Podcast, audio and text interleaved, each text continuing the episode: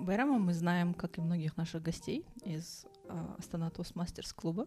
Привет, ATC. Да, нам можно, наверное, это уже такое сделать. Фома дома slash Астана Toastmasters club подкаст. И Байрам неоднократно рассказывал во время своих выступлений о том, как он пришел, потому что Байрам имел очень успешную карьеру в корпоративной сфере, работал за границей, и неожиданно Наверное, для многих своих друзей, знакомых, родственников. Для родителей. Да, особенно для родителей. А, Перешел в такую сферу а, здоровья и сейчас срывает э, с неба звезды, да, своим выбором профессии, своим, можно сказать, предназначением, да, наверное. Я люблю Насколько свой. бы избитым не было это слово, ну да. Да. Барам, как ты ушел из корпоративного мира? Расскажи нам, в каком корпоративном мире ты жил и как ты вообще пришел к такому нетипичному, особенно для казахстанского мужчины, направлению health coach и полезные напитки для здоровья. Окей, okay. um, я работал сразу же после университета, я устроился в нефтянку, в международную компанию. Мне предложили международный контракт, и я уехал в США. Вот. На тот момент это звучало как мечта уехать в США с достойной зарплатой, крутыми, крутым соцпакетом, ну вот так пример для, для цифр, э, мне компания выделяла 11 тысяч долларов в год только на путешествие. Это был мой travel allowance такой. Вау, бесишь. Да, сейчас, сейчас вспоминаю его с, со слезами на глазах. Ну вот, э, это все звучало на самом деле очень круто. Тем не менее, на втором на втором, на третьем году своей карьеры я вдруг начал чувствовать, что деньги не делают меня счастливым, Хотя после университета у меня была такая установка, мне казалось, что если мне будут классно платить, я готов работать там где угодно и делать, в принципе, что угодно а, в рамках правового поля. Ну и в какой-то момент пришло осознание, что нужно в жизни что-то менять. А моя, моя зона комфорта была ну, суперкомфортная, выходить из нее было очень сложно. Uh-huh. А, наверное, мне повезло, потому что я очень рано осознал, что те цели, к которым я стремился, они на самом деле были навеяны где-то там родителями, обществом и так далее, но это не были мои истинные цели и желания. Вот. Um, у меня ушло около года на то, чтобы действительно признаться себе в том, что мне пора уходить, прощаться с США, своей зарплатой, соцпакетом, вот, и искать себя вот в чем-то новом. Это было жутко страшно, жутко дискомфортно, но я понимал, что ну, нельзя терять время, потому что каждый прожитый день вот на этой работе я буду ну, потом сожалеть, что я не сделал это раньше. Немножко спущу тебя вниз на землю. Какая у тебя была финансовая подушка? Ты ее поднакопил или ты потратил все то, что ты а, зарабатывал? Уходил ли ты с нулем в кармане? Финансовая подушка у меня была, она мне позволила два года не работать mm-hmm. особо и не париться о деньгах, скажем так. Ну, это такой, наверное, дисклеймер для наших слушатели, которые сейчас, возможно, вдохновятся примером Байрама, да, это как дети, не повторяйте это в домашних условиях, если у вас нет финансовой подушки на два года, да, только вот если вы какой-то жирок а, накопили, наверное, есть смысл хлопнуть дверью и сказать своему начальнику, да, твой travel allowance мне не восстанавливает моих нервов, и на психологов я плачу, трачу больше. Да, я называл это, ну, как вы, наверное, знаете, это называется FU money. Ты в любой момент можешь сказать э, FU своему начальству, хлопнуть дверью и уйти. Вот, свой FU я накопил прежде чем ушел. Я сейчас осознаю, что Байрам к нам пришел в такой очень удачный момент, потому что у меня на работе а, около пяти человек ушло в никуда. Уволилась, накопила себе финансовую подушку, заставила работать какие-то пассивные источники дохода, и вот они уходят, тоже, кстати, из нефтянки в никуда, чтобы восстанавливать свои нервные клетки. Сейчас тренд, да, Great Resignation, великий уход с работы у всех после пандемии. Все очень устали, понимают, что Выгорели, работать да. да, в офисе не совсем то, что им нужно. То у меня сейчас появилась такая волна клиентов, которые, которые себя ищут а, в этом ключе. И тут важную роль играет не то, что люди эмоционально выгорели, это, конечно же, присутствует, но нужно понимать, почему а, из-за работы у человека происходит эмоциональное выгорание.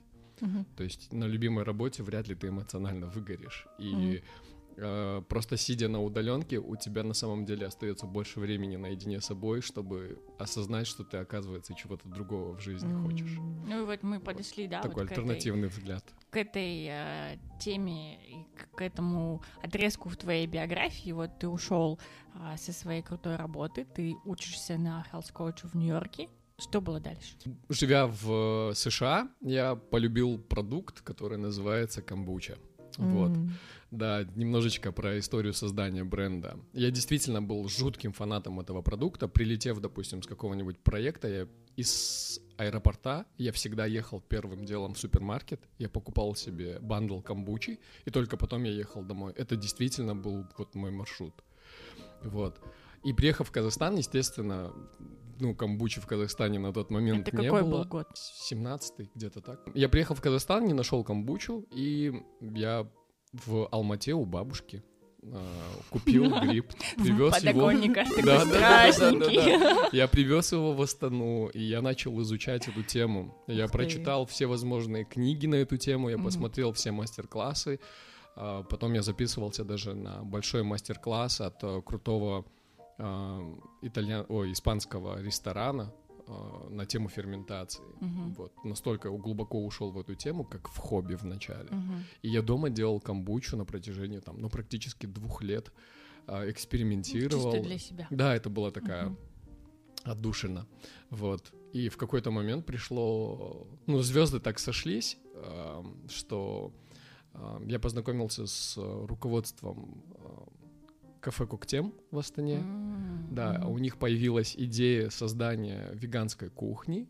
И, ну, камбуча, веганство, ЗОЖ, это прям все воедино. И вот мы начали...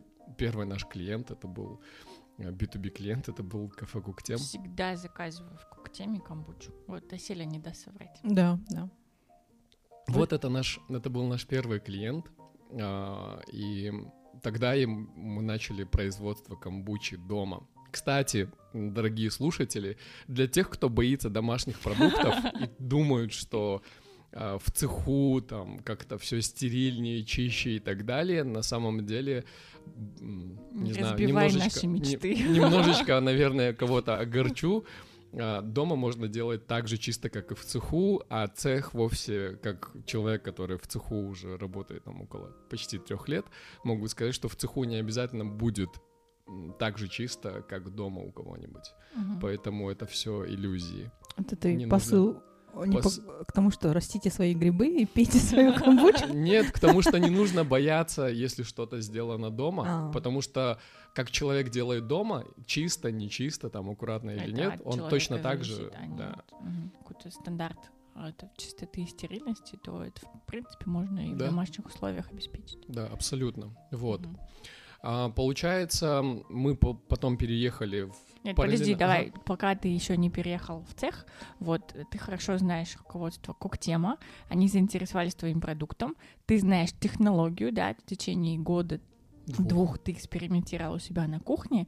А, как вы довели свой продукт от кухни до прилавков Коктема с точки зрения вот масштаба производства, да, то есть делать для себя, ну просто вот чтобы вы понимали, чайный гриб, да, это вот трехлитровая такая банка. банка, да. Я просто сама из твоей камбучи выращивала а, чайный гриб. Да, он, во-первых, бешено размножается, и мне постоянно приходилось, как в сетевом маркетинге, кому-нибудь нужен чайный гриб? У меня тут размножился почкованием.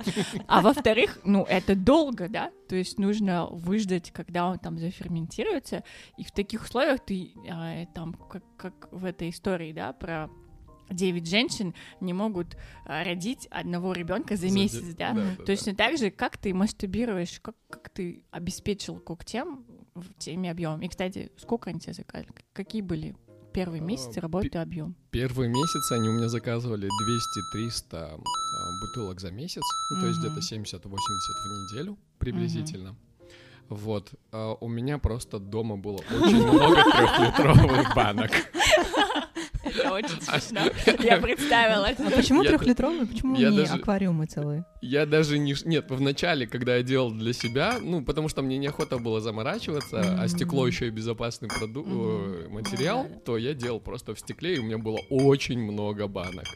И у меня они доходили, что классно было для именно работы с куктемом, то, что они у меня доходили примерно каждую неделю. Ну да. М. То есть неделю большой объем объем. дошел у меня, я его обработал, грубо говоря, заново поставил, Мгм. и вот неделю я пью. А пил я очень много камбучи, и плюс э, у меня был круг моих друзей, знакомых, родственников, Которых которые, да, которых я обес- подсадил. да, да, да, да, да, которых я, которых я подсадил на свою камбучу и которые постоянно ждали мои новые эксперименты, потому что им было интересно, что же еще такого я придумаю. Мгм. Вот.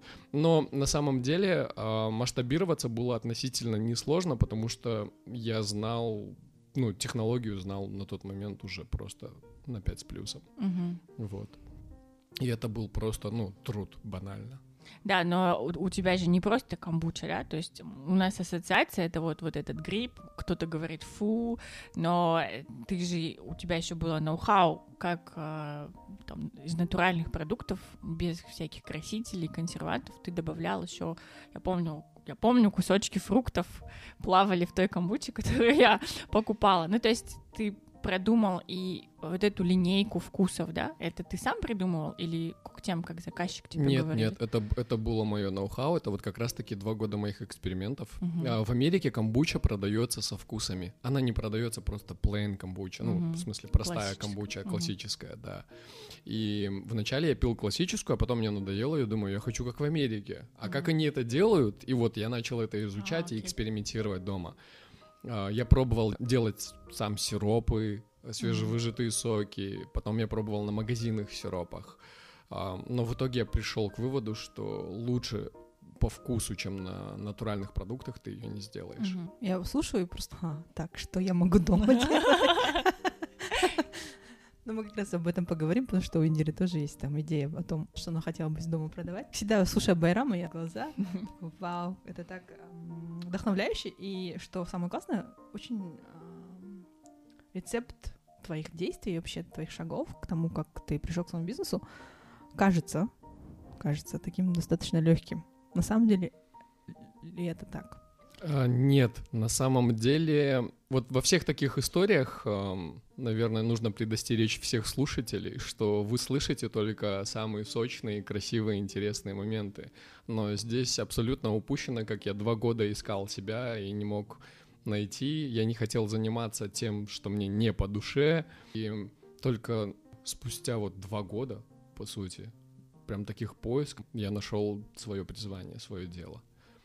Я не уверен, что это дело всей моей жизни на сегодняшний день. Вот. Но как минимум это то, что меня занимает, и то, от чего я кайфую.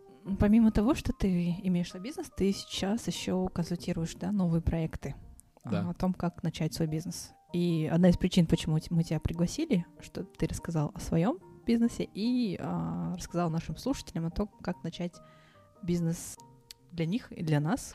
И давай вот э, перейдем здесь в практическую часть. Скажи, ну, ты сейчас уже сколько, пять лет не работаешь в офисе, да? Да. Да, и в чем плюсы и минусы того, чтобы перейти на бизнес? Потому что у нас не так много эпизодов о том, как а, увеличить свои доходы через а, свое дело, но я получала очень много обратной связи о том, что люди просто а, вслепую, абсолютно даже не задумываясь, начинают отвечать: я не хочу заниматься своим делом. Почему вообще хорошо или плохо заниматься своим делом, и почему это нужно делать? Ну да, и, наверное, для кого, да, то есть можно ли сказать, что, как мы с тобой вчера обсуждали, это там какая-то определенная категория лиц, и это у них э, в ДНК, да, там он родился уже с предпринимательским каким-то образом мышления, и что там каждый третий только может стать предпринимателем, а, а остальные два, они там вынуждены с 9 до 6 до конца дней своих э, сидеть у компьютера в офисе. Твое мнение на этот счет? Ну, давайте я начну с э, плюсов и расскажу про плюсы и минусы того, что такое быть предпринимателем, имея за спиной ну, какой-то предпринимательский опыт. Вот. А самый основной плюс, который привлекает, пожалуй, большинство, это свободный график. Mm-hmm. Вот. А, вообще, по природе своей предприниматели должны быть лентяями. И хороший предприниматель это хороший лентяй, потому что он умеет все делегировать, он умеет э, все отдать на аутсорс и просто контролировать процесс. А, Селя смотрит на, на меня недоуменным взглядом. Да, у него квадратные вот. глаза. Просто, просто к этому нужно прийти. То есть ты не можешь с первого дня стать лентяем. Ты должен это заслужить через упорный труд. Не, ну да, сначала наладить процесс, а потом да. уже перейти э, к, часов... к четырехчасовой рабочей неделе, да, да. как Тим и... Феррис нам завещал. Но даже в начале, да, да, да, да, да, я тоже читал эту книгу. Но даже в самом начале у тебя есть, э, несмотря на то, что ты работаешь очень много, у тебя есть возможность выделить, допустим, час-два тогда, когда тебе удобно, а не когда у тебя обеденный перерыв или там... Когда начальник тебя отпустил. Да, да, да, куда-то уехать, там что-то сделать, какие-то мероприятия, дни рождения, ну вот и так далее. Угу. Второе — это свобода принимать свои решения. Вот. Исследование показало, что чем больше люди контролируют свою работу, а, тем более вовлеченными сотрудниками они являются. И, кстати говоря, тем меньше у них эмоционального выгорания. Поэтому, если вы чей-то начальник, может быть, стоит дать подчиненным немножечко больше свободы именно в той работе, которую они будут делать. Угу. Вот. Третье эм, это строить свою мечту в согласии со своими ценностями. Ну, то есть, если тебе, допустим, дорога окружающая среда, а твоя компания не уделяет этому вообще никакого внимания, то ты можешь построить свою компанию, где сотрудники будут э, думать там об efficiency, energy, да, там, о каких-то таких вещах. Не поливать нефтью какой-нибудь там Карибский бассейн. Да, да, да, да, mm. все For верно. starters. Сейчас я, я просила Байрам сделать этот список трех аргументов их, за, их на самом деле... за предпринимательство. Я думаю, так как у нас жадный подкаст, что номер один будет деньги. больше денег. Мне кажется, люди немножечко, немножечко их переоценивают все-таки. Это такой, знаешь, синдром отложенной жизни тебе кажется, что ты начнешь жить лучше, когда у тебя появится много денег. Mm-hmm. Хотя у тебя уже есть все для того, чтобы быть там счастливым сегодня. Ну, давай вот у нас все-таки меркантильный подкаст. Вот а, твоя, мы уже поняли, достаточно с точки зрения денег успешная корпоративная а, карьера и а, твой а, бизнес, ну, допустим, там, когда ты первые полгода работал, да, и сейчас, когда у тебя в этом году исполняется трехлетие. А, насколько вот сопоставимый, насколько ты можешь полностью, а, ну, точнее, первые, первые два года, да, ты полностью зависел от а, своего дохода, от нового бизнеса, или там, как, как долго ты проедал тот, тот жирок, который у тебя там исторически накопился? И вышел ли ты там на тот же уровень по доходам? Или выше? А, ну, не честно вышел. говоря, на тот же уровень я не вышел, угу. а, но и свой жирок я особо не сильно проедал, потому что, несмотря на то, что я не занимался постоянной какой-то работой, у меня постоянно были какие-то проекты. Угу. Там купи-продай. Но это были, чаще всего это были какие-то разовые проекты, которые угу. позволяли ну, зарабатывать. Угу. Вот. Um, я очень надеюсь, что вот в этом году в сезон в совокупности я выйду примерно на ту же доходность, как мой последний год в нефтянке. Мгм, мгм. Вот. Просто последний год в нефтянке я очень много работал, и с учетом бонусов у меня за год скопилась такая серьезная сумма, Мгм. на которую в казахстанских реалиях предпринимателю, наверное, пока сложновато выйти. Ну, мне как предпринимателю, я имею в виду, естественно. М. Вот. Ну, классно, как прям по книге, да, через три года твой бизнес становится максимально, ну не максимально, но наиболее прибыльным, и ты получаешь все больше времени свободного. Да, но а, опять-таки хочу еще раз подчеркнуть, что а, занимаясь своим делом, я чувствую, что живу намного ярче, намного... Ну, то есть я понимаю, что я занимаюсь, и я там вот, где я должен быть. Ну, И то это есть есть намного- какие-то нематериальные факторы, которые для И- тебя и их перевешивают намного, лихвой. их намного Мгм. больше, да. Просто, ну вот опять-таки, наверное, для слушателей э, хочу предостеречь, если вы думаете, что зарабатывать больше денег прям сильно, в карди- кардинально изменит вашу жизнь, и вы станете там жить счастливо, то боюсь вас огорчить, что это, скорее всего, не так. Мгм. Ну, да, плюс какая экономия на психологах, да? И на всяких в долгосрочной перспективе на антидепрессантах. Да-да-да-да-да, все верно. А какие минусы ведения своего бизнеса? Или плюсы ведения работы в офисе ты мог отметить? Парам такой, да, минусов нету, ну вот парочку можно натянуть. Нет, на самом деле минусов эм, достаточно. Я выделил бы четыре. Первое — это чаще всего нужно быть лидером.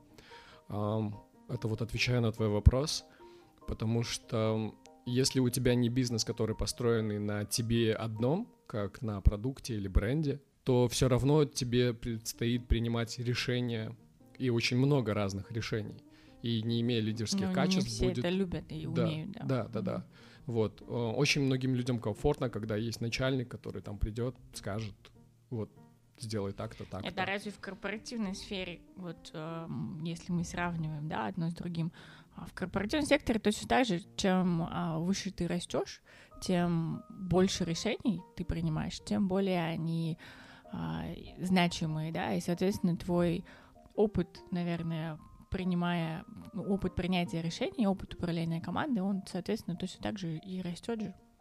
Ну, смотри, в корпоративной среде не обязательно э, расти по карьерной лестнице э, вверх куда-то. Можно просто наработать там опыта, стать крутым специалистом в своей сфере и как специалист зарабатывать ну, приличную зарплату.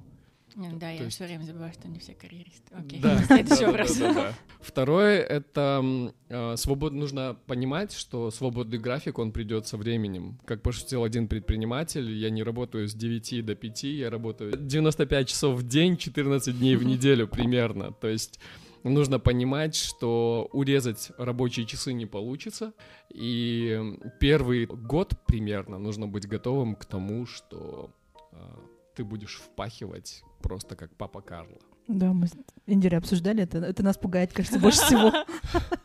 Две ленивки.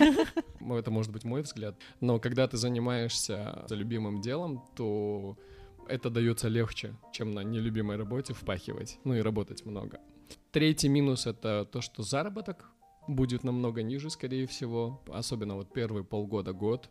К этому тоже нужно быть готовым.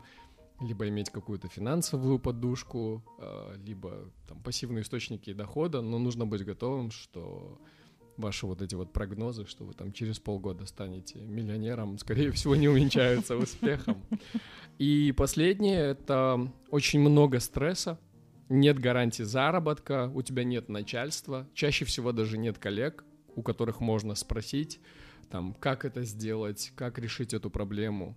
Да, А, подтверждение этому седые виски Байрама. Да, да, да, да, да. И исследование в Два Кембридже. назад так не было. Да, да, да. Исследование в Кембридже, которое подтверждает, что люди на 5% больше стрессуют, когда они работают на себя, чем в корпоративном секторе. И 60% предпринимателей э, говорят, что одиночество, ну, вот это вот ощущение, что ты один в лодке, посещает их хотя бы раз в неделю. Вот. То есть к этому нужно быть готовым. Вчера Байрам меня спрашивал, почему я все еще не занимаюсь своим делом. Я не хотела этого озвучивать, но сейчас вот а, одна из первых раз, мыслей... Раз Кембридж подтверждает. Да, одна из первых мыслей была одиночество, потому что, ну, как бы все равно... Ты сам на сам со своими проблемами. Да, да, вот так ты в офисе с коллегами, вы команда. Это общая проблема. Ну да, здесь, конечно, нету однозначного ответа, да, кому нужно, кому не нужно заниматься этим. Наверное, это позиция взрослого, которую любой человек должен принять, что он хочет следовать тому, что является его предназначением, то, чем, о чем он всегда мечтал. И, наверное, как наш подкаст, да, превращать пассивную агрессию в пассивный доход. Ну, здесь уже не пассивный доход, но активный доход. Здесь э, мы призываем своих слушателей задуматься еще раз и прекращать а, фомячить из дома и попробовать сейчас последовать эм, инструкции от Байрама. А, а можно еще вот один такой короткий вопрос? Есть категория а, людей, которые, а, работая в корпоративном секторе, у них есть еще там какой-то параллельный а, небольшой бизнес, они там совладельцы кафе, например, да, и это для меня там усидеть на двух стульчиках, да, с одной стороны, это несовместимо с тем, что ты говоришь, что нужно там первые полгода там по 100 часов в неделю а, работать. А, с другой стороны, это там хорошо выстроенный какой-то источник пассивного дохода, и плюс еще есть ну, какой-то простор для принятия решений, да, потому что в корпоративном секторе ты очень сильно, а, там все процессы прописаны, ты там себя чувствуешь винтиком, а здесь какая-то твоя отдушина, там, а давайте на этот рынок выйдем, а давайте там, может быть, что-то, там, ребрендинг какой-то сделаем. Вот как ты относишься к этой промежуточные да, ступени эволюции. Ты еще не ушел из корпоративного сектора, но ты уже не full, еще не full time предприниматель, а где-то вот, где-то вот между. Я сам не сделал так, потому что для меня это было такое категоричное решение. Uh-huh. То есть, э, и я в целом, наверное, просто человек, который не очень приемлет полутона. Uh-huh к сожалению или к счастью. Вот, но в целом я отношусь очень положительно к этому, потому что, ну, это действительно сложно решиться, вот так вот взять с плеча, рубануть и просто поменять свою жизнь. Вот. Единственный совет, наверное, который можно было бы дать такому человеку, это не запускать бизнес в одиночку, потому что э, сразу же запустить бизнес, из которого ты вылез из операционки, ну, это крайне редкий случай. Mm-hmm. Вот. И такое бывает, такое случается, есть такие кейсы, но опять-таки повторюсь, что это, ну, это редкость, это и больше исключение, чем правило. И нужен человек, надежный человек, который а, поможет тебе реализовать твое видение вот в том проекте, который ты на стороне реализовываешь. Угу. Ну, то есть, да, заходить с командой, да, не да, замыкать. Да, ну, хотя бы с одним каким-то партнером, вот кому ты можешь доверить этот проект. А Селя, хочешь мюсли производить? Да, я это спрашиваю исключительно с корыстной целью, но мы к этой теме еще чуть позже вернемся. С тобой, конечно. Да, возвращаясь к инструкции. А, мы обсуждали с Байрамом, да, а, что нужно знать для того, чтобы начать свой бизнес. И, наверное, один из первых вопросов, на который нужно ответить, почему ты все еще не начал бизнес, да? И обычно на этот вопрос люди отвечают, а, что мне чего-то не хватает. Ты знаешь, есть еще один вопрос, который я бы вот я долго думал угу. э, и который стоит задать до этого. А вообще нужно ли тебе это? Mm. Нужно ли тебе уходить и нужен ли тебе вот свой бизнес? И на этот вопрос очень важно трезво и честно ответить самому себе. Ну, то есть нету ли такого, что это всего лишь дань моде, ну, типа сейчас круто иметь свой бизнес, там, навеяно обществом и так далее, или, может быть, есть какая-то сфера жизни, которая тебя не устраивает, эм, легче всего это все сослать на свою работу, сказать, что вот меня работа моя не устраивает, я уйду в свой бизнес. Хотя на самом деле, может быть, где-то можно подкрутить какие-то другие гайки э, и ну, не уходить со своей работы. Я знаю, что это, наверное, немножко противоречиво звучит, что человек, который это сделал, теперь советует, ну, типа, задумайтесь, стоит или нет. Но вы знаете, я два года назад был в Гималаях, э, поднимался к базовому лагерю Эвереста, uh-huh. и до этой поездки я для себя еще не решил, поднимусь я когда-нибудь на Эверест или нет. И вот там я услышал совет, если ты можешь прожить жизнь, не поднимаясь на Эверест, не поднимайся. Mm. И вот здесь то же самое. Если ты можешь прожить счастливо жизнь и наверное, нужно представить себя там 80-летним стариком и задуматься, не буду ли я жалеть, что у меня не было там своего дела или mm-hmm. какого-то своего бизнеса, да, допустим. А, и если ты скажешь, что я спокойно могу представить свою жизнь без этого и прожить жизнь счастливо, ну почему нет? Why not? Ну, mm-hmm. это вот, наверное, соотносится с концепцией, которая мне очень нравится, которую а, это исповедует а, Джефф Безос, да, Regret Minimization Framework, да, то mm-hmm. есть там, все свои действия нужно совершать или не совершать, исходя из позиции, буду ли я об этом жалеть потом. Ну, вот, мне кажется, да. Аселя, ты как а, думаешь, я ты здесь, наверное, проживешь счастливо? Не соглашусь не с вами, потому что я думаю, что поиск своего предназначения, да, же самое, да, а, или вообще понимание того, что ты хочешь сделать, или конкретно вот по э, начинанию бизнеса своего, то если это возможно, то почему бы тебе не попробовать это сделать? Fail often, uh-huh. fail hard. И даже если ты, э, у тебя не получится этот бизнес вести, э, то это все равно невероятный опыт, который тебе поможет, допустим, закрепить, что ты, да, хочешь карьеру в корпоративной сфере, что ты, да, допустим, может, хочешь выйти в декрет и а, жить на второй источник дохода от мужа. Или retire Или сейчас какие-то свои озвучивает тайные или не очень тайные желания. Обратите внимание, неженатая аудитория нашего подкаста. Да, то есть, на мой взгляд, если это возможно, то почему бы тебе это не попробовать? Agree to disagree, как мы, мы обсудили несколько точек зрения о том, что нужно ли а, это кому-то вообще начинать свое дело. Но а, давай вернемся к тем, кто считает, что это им нужно. Окей, okay, окей. Okay. И мы обсуждали э, вопрос, что очень многие начинают твое э, осмысливание начала бизнеса того, что им нужно еще дополнительно сделать, купить, приобрести, найти связи. То есть, что еще им не хватает для того, чтобы начать. И э, тут у тебя, Байрам, есть э, другая точка зрения, да? Ну, я не был бы коучем, если бы не затронул эту тему. Это тема психологических установок и страхов. Первый страх — это страх начала, именно страх начинать. Очень часто я замечаю, что у людей уже вот все готово для того, чтобы запустить свой бизнес, но они вот в таком паническом страхе э, и боятся именно просто приступить. Mm-hmm. Вот. И здесь я могу дать такой совет, что найдите тех, кто это уже сделал. И если вы окружены людьми, которые считают, которые что запустить делали. свой бизнес mm-hmm. невозможно, ну, это будет невозможно. Барьер. И очень часто мы какие-то вот вещи, там, начать свой бизнес, возводим в статус невозможного. Хотя mm-hmm. все, что нам нужно, это просто один кейс, один человек, который нам покажет, что да, это вообще легко. Еще могу посоветовать э, тот инструмент, который э, предлагает Джен Грувер. Это автор книги What If, Why Not собственно, из названия книги она предлагает выписать все свои страхи, типа what if I fail, ну то есть что если я провалюсь, mm-hmm. или допустим что если у меня не будет денег, mm-hmm. и перевести их из негативного вопроса в положительный. Ну то есть если ты провалишься, это же хороший опыт, mm-hmm. вот. Um, то есть... Это звучит не очень убеждающе. Ну, если ты провалишься, это классный же опыт. Подумай, если у тебя там ипотека, куча счетов, которые нужно оплачивать каждый месяц. Зато шикарный опыт.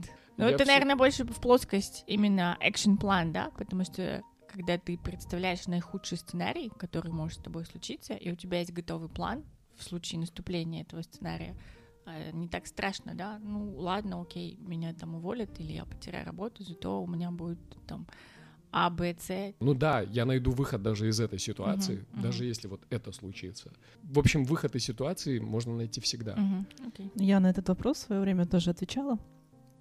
И а, сейчас, когда я подхожу к какому-то проекту, я размышляю о том, я захожу в него с точки зрения, допустим, сколько денег я могу себе позволить потерять на этом проекте. То есть э, я сначала оцениваю, готова ли я, допустим, вот у меня была мечта купить КАМАЗ. Да, и... мы купили КАМАЗ, продали КАМАЗ. Ничего не потеряли, чуть-чуть выиграли. Вот, да, и э, в те моменты я думаю о том, э, сколько я могу позволить себе потерять при самом худшем сценарии, который возможен. И если эти потери для меня допустимы, то я уже иду на этот шаг немножко более смело, чем до этого. Окей. Мне кажется, у казахов есть такая э, национальная коучинговая стратегия, называется садаха. В случае, если что-то пойдет не так, ну, садаха. Как говорят э, евреи, спасибо, что забрали, Деньгами. что ушло, что это ушло Мгм. деньгами, да. М. Вот. Ну вот, и второй инструмент книги — это why not, типа почему бы не, а почему бы не найти мне ментора, который мне подскажет, как не набить шишек. Мгм. Вот. Ну и, соответственно, если все свои страхи прогнать через все эти what, э, what if и why not, то ам, они, они, картинки, да, да, Мгм. и они кажутся уже не такими уж и страшными на самом деле. Это для наших не англоговорящих слушателей, что если и, почему, бы нет. Второе — это страх провала, да, банально. Вот как раз-таки то, что мы уже затронули. Здесь я могу поделиться своим опытом, и у меня просто был синдром отличника, и я делал, вот мне нужно было сделать вещи идеально. Например, 10 вкусов камбучи сразу. Да, вот тип- типа того. И это на самом деле очень сильно мне мешало. А ты отличник? Я, да. Не ожидала. Это комплимент, Байрам. Спасибо, спасибо. Да, я и в школе, и в университете я всегда был отличником. Вот. И, а, кстати, ATC мне помог... а, Но это был сознательный выбор. Я ATC выбрал как площадку для своих failures.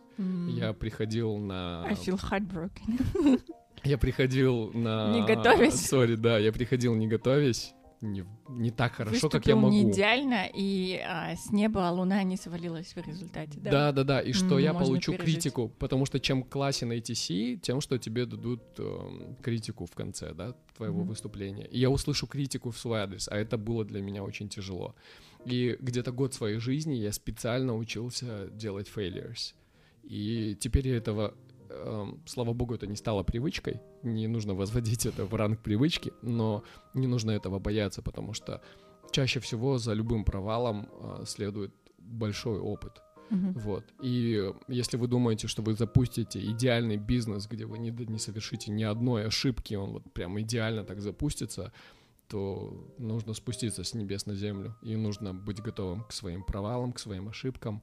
Можно к этому, кстати, относиться как к дорогому уроку. Вот как у Осель был опыт с ам, перепродажами, да? А, да, да, я, я, я избегаю об этом разговаривать, но давайте Сколько, хорошо сколько- сколько стоил твой опыт? В прошлом году мы с моей подругой Айганом, Айганом, привет, мы а, попробовали из, из нашего инвест-клуба, идея была а, сделать а, магазин онлайн покупки и перепродажи товаров из Китая. У нас была очень классная концепция магазина, называлась а, «Смарт-товары для удобной жизни». А, Мы вложились сколько? 100 тысяч тенге? Маленькое начало, да? Это И- был дешевый урок? это был дешевый урок, э, и в принципе мы распродали, кажется, все. Я уже не знаю, что там случилось, но для меня урок был то, что мне прям очень сложно перепродавать. А, Мне прям было очень стыдно продавать э, то, что я купила за 500 тенге, и продавать это за 1500. Ам, Прям для меня был это огромный блок. 90% бизнеса Казахстана такие, что? О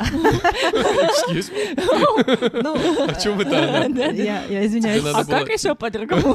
Да, я извиняюсь перед Айганом, потому что Айганом очень классно все это вела, но, наверное, недостаток э, интереса с моей стороны как бы загубил. Ну, зато Эту ты идею. узнала о себе, то, что Да. было не так очевидно. Ну, это было круто, это было. Я, я теперь умею заказывать товары из Китая. Но э, здесь это по поводу твоего коммента ты узнала о себе. Может быть, просто нужно себя качнуть в этом, качнуть в себе продажника. В этом нету ничего такого страшного. Это иронично от тебя услышать, потому что я пять лет работала продажником. Серьезно. Да. А Селя может только самосвалы продавать. Меньше, чем за 50 миллионов тенге. Чек. Ее Надо было, надо было просто Напрягает. позвать меня в команду, я бы продавал по 2 500 товары, которые ты по 500 привозила. Сейчас Будем мы знать, еще и хорошо. тебя начнем раскручивать. Что ты там говорил? Сложно Да. было платно оказывать услуги health коуча. Да-да-да, но я-то прошел это, я... Видите, я не принял это, я не сказал, что типа... Это Я не а, да? Это не мое, да, и э, я это не могу. Я просто ну, нашел, как с этим жить. Байраму за 2000 тенге было сложно себя продавать, и он придумал продавать себя за 100 долларов в час. Да, да. И результаты были намного лучше, чем за 2000 тенге на самом деле. Вот. Но мы к этому вернемся Мгм. чуть позже. Третий страх, э, кстати, очень такой популярный, мне кажется, это очень казахстанский страх, это страх чужого мнения. Мгм. Типа, что подумают другие, и еще, когда кто-то лезет со своим мнением, ам, ну, там, делишься с друзьями, и тебе кто-то говорит, да у тебя не получится. Конечно, не вздумай». учился в UCL, работал в нефтяной компании, столько было перспектив, и вся кухня заставлена трехлитровыми банками, непонятно с чем. Давай про это поговорим. О, да, это прям большой такой шифт. Да, ну, мои друзья вертели у виска, откровенно говоря. Родители не отказались от тебя на тот момент? Вычеркнем тебя из наследства. Нет, э, родители, кстати, поддержали мое решение. Да? Да, ну, родители, в принципе, всегда поддерживают мои решения, любые. Я в этом плане... Кстати, в этом плане я им за это очень благодарен, потому что именно благодаря воспитанию где-то у меня нету такого большого страха failures. Мгм. Ну, вот страха неудачи, провалиться. То есть э, просто относись к этому как, как Сказал опыту. круглый отличник. Ам, ну, это, это другая часть, это перфекционизм. Типа, если делаешь что-то, то сделай это на. 5. Вот. Ну, что я могу сказать по поводу страха чужого мнения? Наверное, окружайте себя людьми, которые будут вас поддерживать. Мгм. Но еще один момент, страх чужого мнения нужно а, раз- отделять от трезвой критики в свой адрес или в адрес своего проекта. То есть, Мгм. когда человек с опытом, а, когда он понимает, о чем он говорит, дает какую-то критику, наверное, стоит прислушиваться. Ну, например, если тебя спросят, какой у тебя рынок сбыта твоего продукта, не нужно говорить, да, я точно знаю, пол страны купит. Нужно, наверное, как-то задумываться о фактаже, да? Да, да, да, да. Вот. Ам, страх неопределенности это когда нет стабильности, нет гарантий. Ам, Вот, вот Вот. этот страх меня беспокоит, да. Ну, знаешь, э, с бизнесом есть одна гарантия, что не будет никаких гарантий. Очень Спасибо. Успокоил. это гарантированно. Но на самом деле, вот э, как показали наши январские события в Алмате, в. Астане, э, вся наша стабильность, она крайне Очень иллюзорна. хрупкая, да. Очень, очень хрупкая, очень хрупкая. Да, но тем не менее, в первую очередь пострадали как раз МСБ. Если посмотреть, что произошло с, там, со студиями живописи, с э, магазинами, как это все растащили, разграбили, я не представляю людей, которые брали на это все кредиты, у которых был товар под консигнацию, которые должны это все вернуть а, в одночасье, да, и, и страховые компании отказались, отвернулись, сказали, ну, ребят, сорян, ЧП, что мы можем сделать? Ну, опять-таки, опять-таки, эм, блин, это, конечно, немножечко цинично сейчас прозвучит. Я бы ни в коем случае не хотел бы оказаться вот на их месте. Но, с другой стороны, представь, эм, им предстоит, они же на этом жизнь не закончится. Они Мгм. не пойдут и не лягут в могилу. Правильно? Они будут искать из этого какой-то выход. И, скорее Мгм. всего, найдут. И представь, когда у тебя за плечами опыт вот такой, спустя там год-два, что ты прожил такой кризис. Ну, Ну, какой типа уже кризис? ничего не страшно. Да, ничего не страшно, и какой в тебе кризис-менеджмент. У меня вопрос про неопределенность а, по поводу вот время пандемии. Допустим, во время пандемии а, в Европе, в Америке очень много малого и среднего бизнеса, который очень сильно пострадал. А, Фактически, особенно в Европе, люди не работают э, на большие корпорации, они все полагаются на свой местный огород, так сказать. И для них это был огромный удар, который на два года почти выбил их из экономического цикла.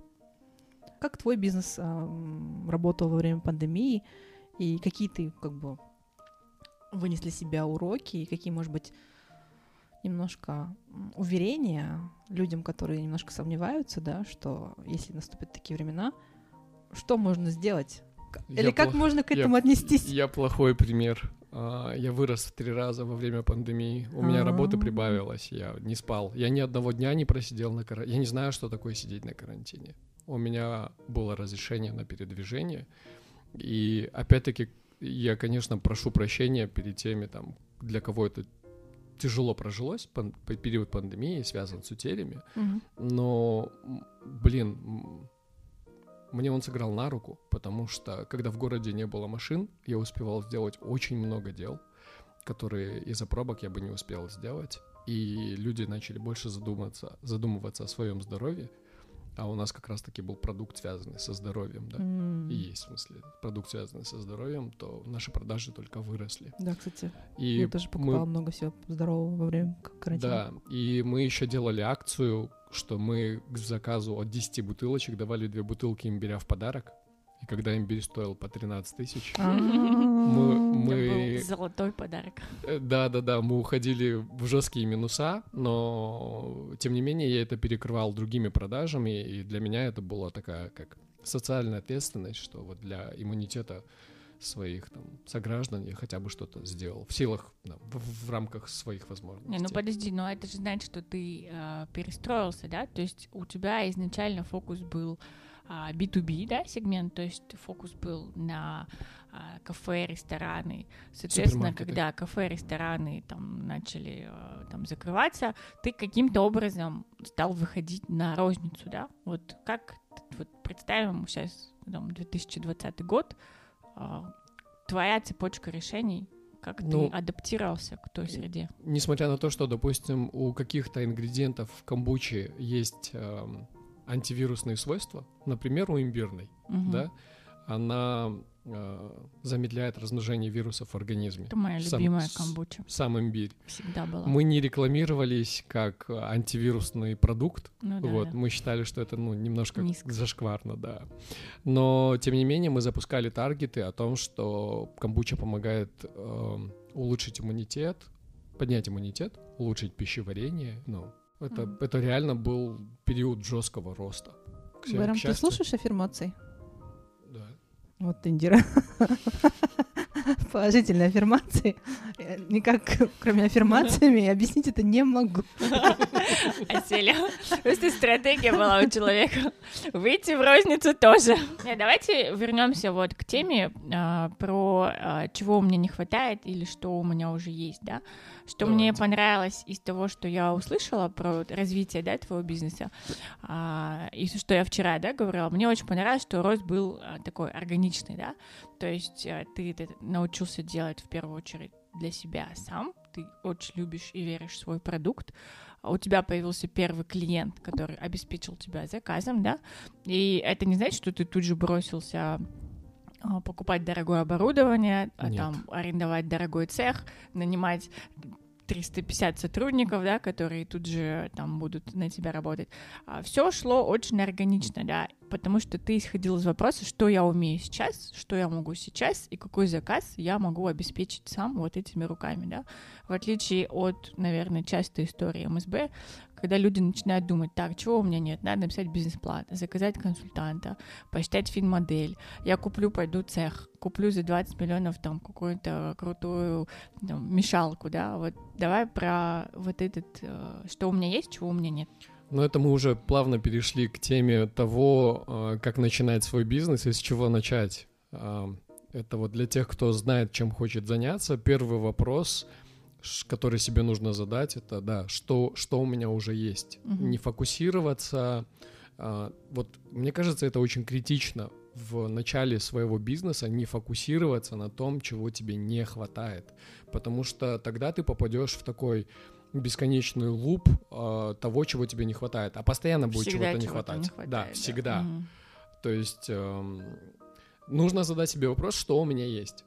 И для большинства, для 80% слушателей, э, которые знают, чем хотят заняться, если они вот распишут прям досконально, что у них уже есть, не, не обязательно напрямую у них может быть связи, да, допустим, то, скорее всего, придут к выводу, что они могут свой бизнес запустить, там, начать запускать до конца этой недели. Давай рассмотрим пример Индиры и ее идею с мюслями.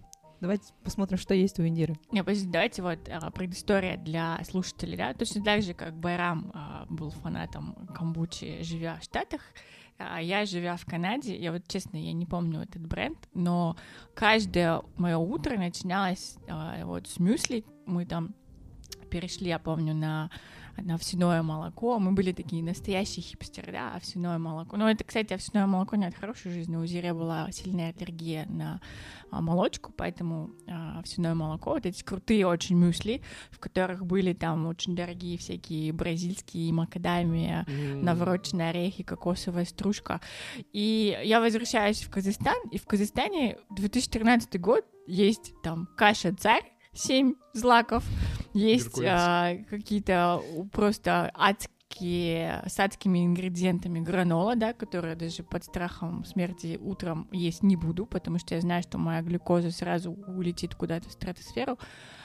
А, и я поняла, что, блин, нечего есть на завтрак молодому хипстеру из Канады. И вот в тот момент у меня где-то проскользнуло, да, то есть вот человек действия Байрам и человек не действия Индира.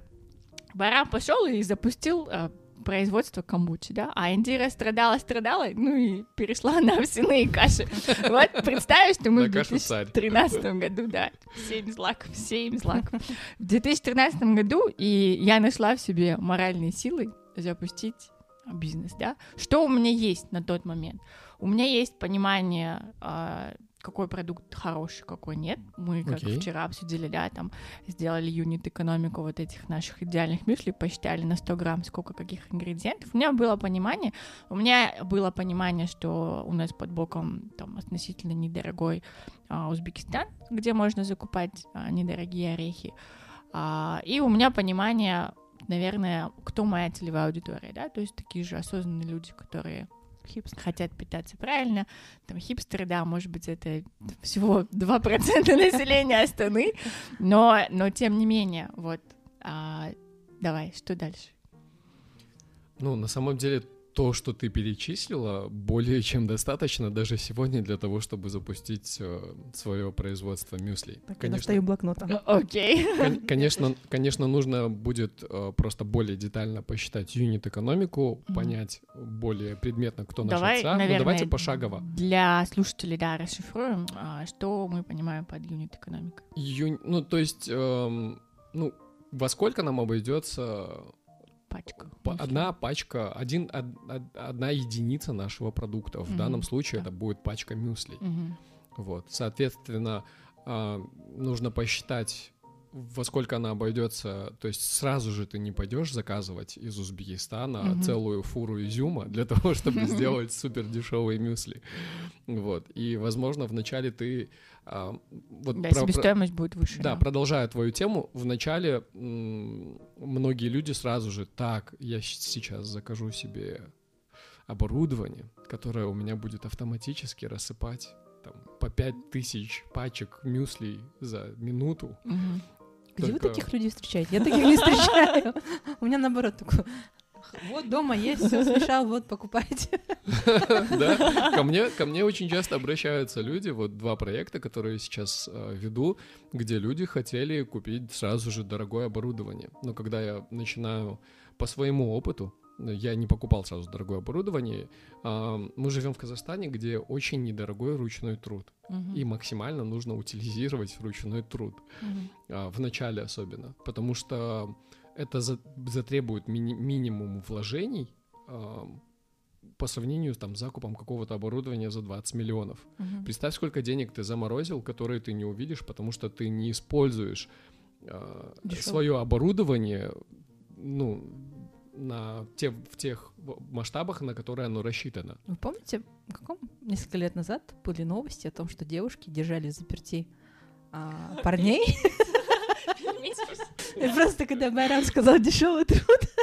Есть и другие варианты. Бесплатно. 100 тысяч тенге. Да, просто возьмем в плен. Хорошо, вернемся к серьезной теме. Окей, продолжаем с Индирой и ее мюслями. У нас есть бесплатный труд ее детей. Ася, ты как будто плохо знаешь моих детей. Пять тысяч тенге в день их ставка. Ну вот, а. смотрите, а, у нас есть... Что у нас уже есть? Давайте предположим, что Индира уже отработала у нас рецепт. Так?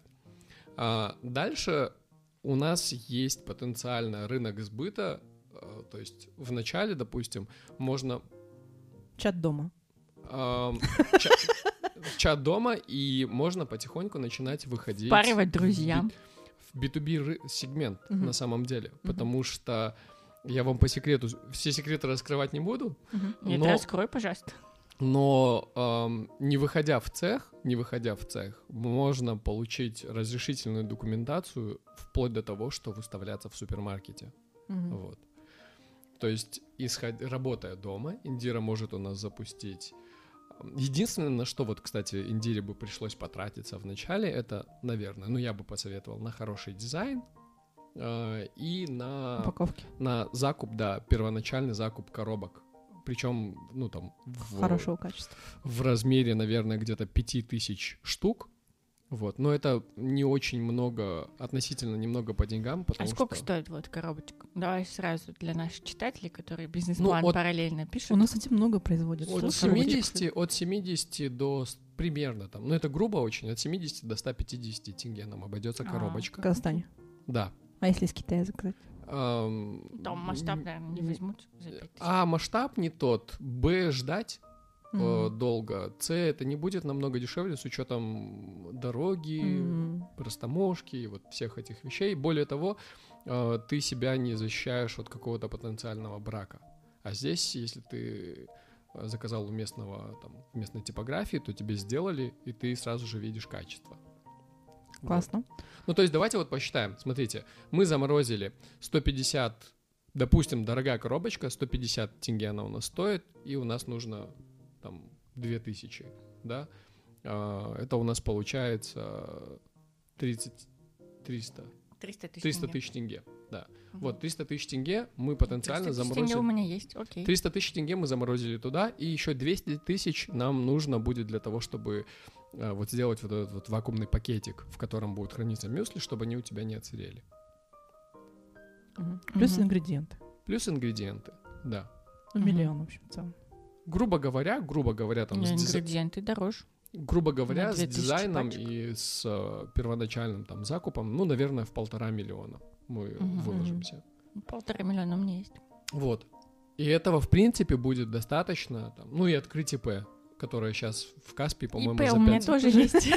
за 5 минут можно Правда, у меня там и другое этот целевое назначение. Ну вот, а за неделю, пока делают дизайн, допустим, мы можем сделать разрешительную документацию для того, чтобы оказаться легально на полке супермаркета. То есть декларацию соответствия, которая позволит тебе продаваться не только в Астане, в, там, в Алмате. Хорошо, вот представим, что у меня есть а, моя там сигнальная партия, у меня есть вот эта декларация, да, то есть а, а, сертификация качества и так далее.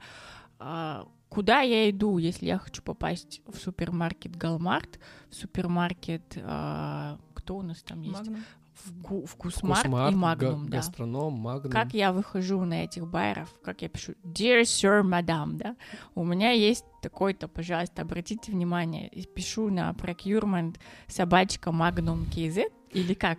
Нет, Расскажи чаще всего лайфхаки. у тебя есть два пути. Первый Мгм. путь — это ты сама будешь потом развозить свою продукцию по супермаркетам, Как экспедитор, да? как Ага. экспедитор, да, либо нанимать экспедитора, Мгм. а, что не всегда выгодно для тебя. А, Но у этого есть свои плюсы, потому что потенциально ты можешь стать дистрибьютором. То есть ты можешь начать завозить какие-то продукты или покупать у местных производителей, таких же, как ты, продукты, и продавать их в супермаркеты, когда ты протопчешь эту дорожку.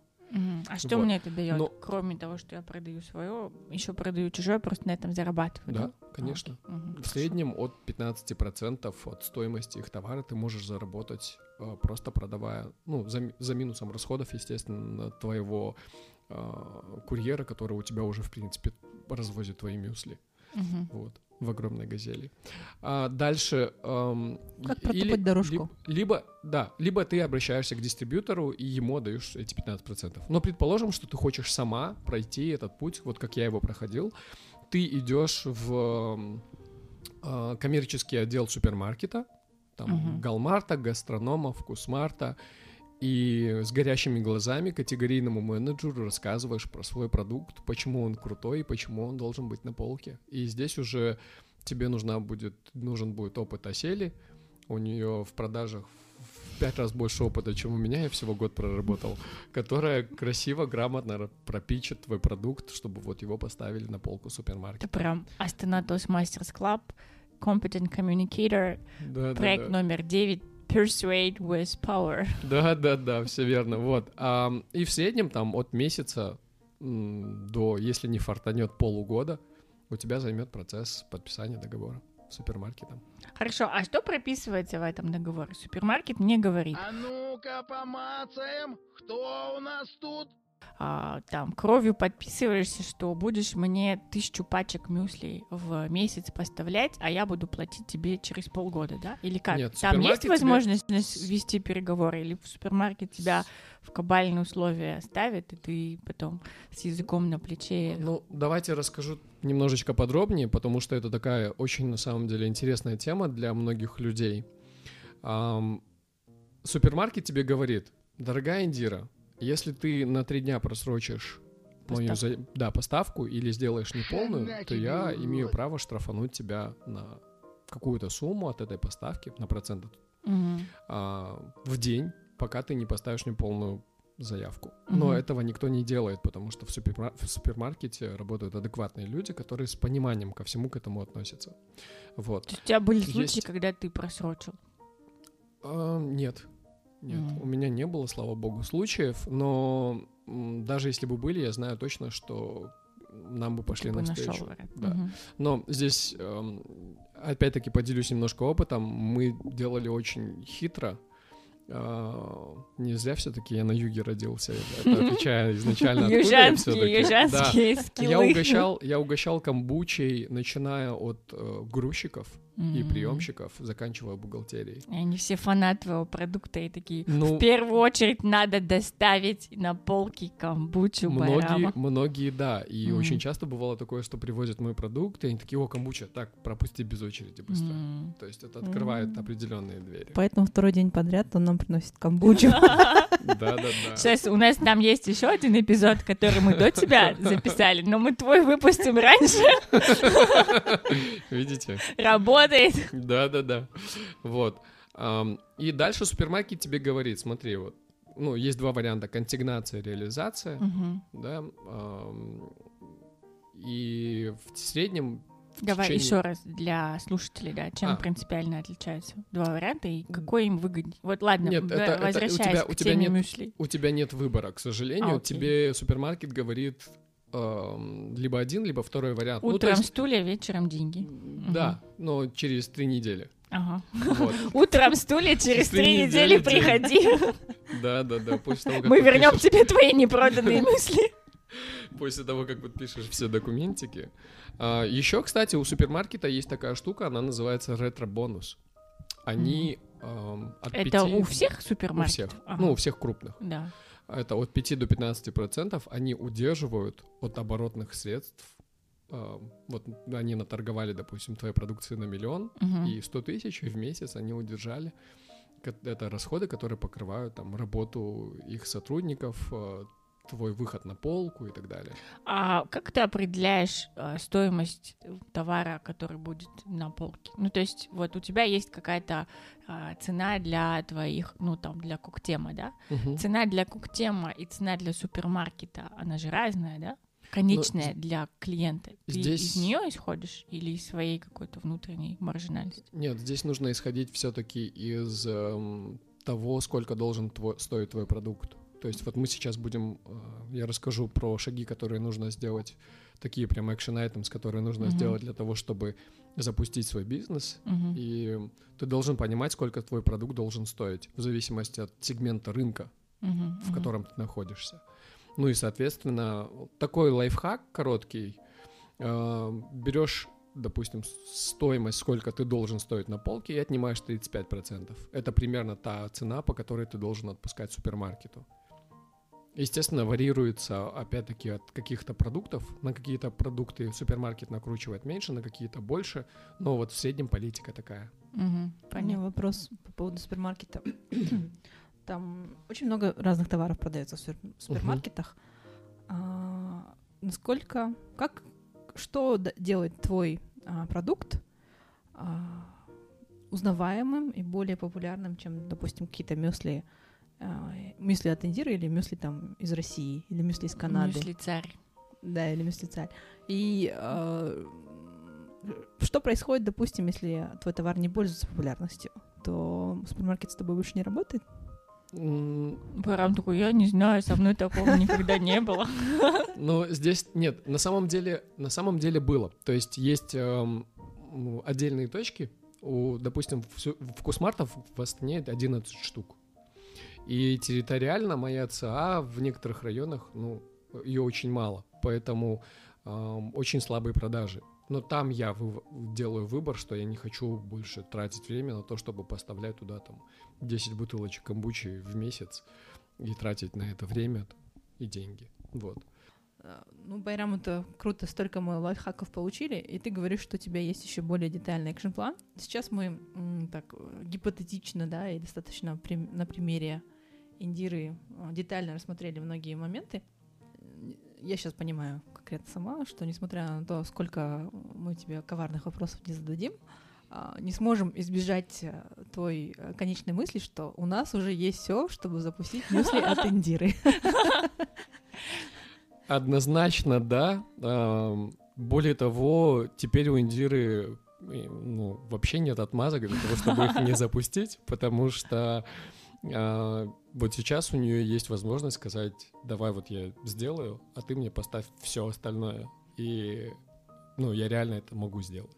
Ну, причем, да, с учетом того, что ты вот э, эту сферу консалтинга, да, для себя развиваешь, то есть ты конкретно работаешь с предпринимателями, да, которые заинтересованы в этой сфере, и там напитки, а, продукты питания, и ты доводишь прям от кухни и до Полки а, супермаркета. до полки супермаркета. Да, я хочу вот нашим слушателям сказать, что мы это там, ну, не на правах рекламы, да, а мы реально знаем Байрама много лет и знаем его бизнес-этику, его профессионализм, поэтому если вы заинтересованы, то, пожалуйста, для слушателей а, Фома дома Байрам обещал провести а, бесплатную консультацию о том, как реально запустить с минимальными вложениями достаточно быстро а, свой бизнес. Вот контакты обязательно ставим.